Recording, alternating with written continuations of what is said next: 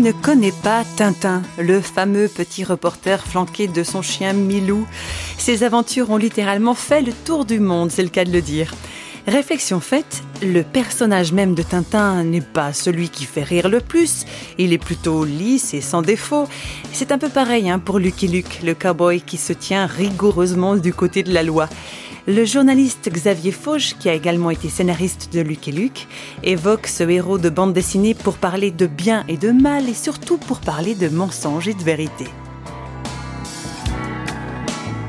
Je pense que l'intérêt de cette bande dessinée, c'est qu'il y a un effet de stéréo qui est fort cohérent entre un personnage qui est ennuyeux, qui incarne le bien, mais qui est nécessaire, parce que dans la vie, s'il n'y avait pas euh, la loi, s'il n'y avait pas euh, les repères, euh, on est rapidement paumé.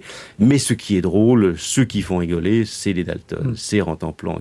Au fond, Lucky Luke incarne le bien et le bien ne tolère pas d'accommodement. Et l'accommodement, c'est le début de la fantaisie.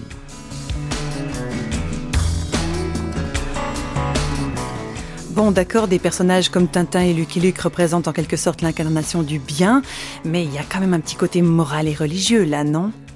Je pense que on peut parfaitement euh, associer Lucky Luke euh, et Tintin pas au Christ, mais enfin, euh, il, se trouve dans des démarches de vérité, d'exactitude par rapport à un chemin tracé dans le bien, qu'il apparente tout à fait au, Christ. Ce sont au fond mm. d'assez bons disciples. Et à ma connaissance, euh, dans les bons et grands disciples du Christ, il n'y a pas d'immense comique. Pour moi, je crois que c'est antinomique. La vérité ne connaît pas d'à peu près. Or, ce qui est drôle, c'est précisément cette fantaisie, le, jeu de mots, l'à peu près, qui est une dégradation de valeur, qui est une, euh, un court-circuit entre euh, deux niveaux de réflexion. Mmh.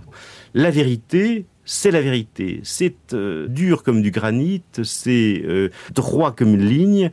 Or, ce qui nous fait rire, ce sont les zigzags, ce sont les gens qui tombent euh, dans des bouches d'égout ouvertes. C'est tout ce qui n'est pas linéaire.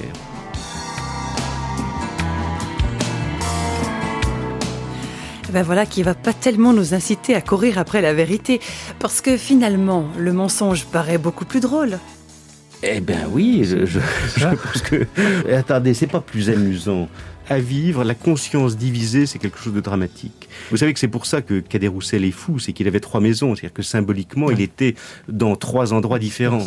Je pense que euh, nous ne pouvons pas nous épanouir autrement que dans l'unité. Je pense qu'on ne peut pas être euh, multiple, on ne peut pas avoir euh, une géométrie variable dans mm. ce que nous pensons, ce que nous disons à nos enfants, ce que nous disons à notre mm. épouse, parce que ça, on devient fou rapidement fou.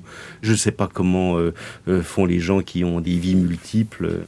Euh, je ne suis pas sûr qu'ils puissent être véritablement heureux. Je pense qu'ils peuvent être multiples, peut-être effectivement, mais pas heureux. Le bonheur suppose une forme de cohérence.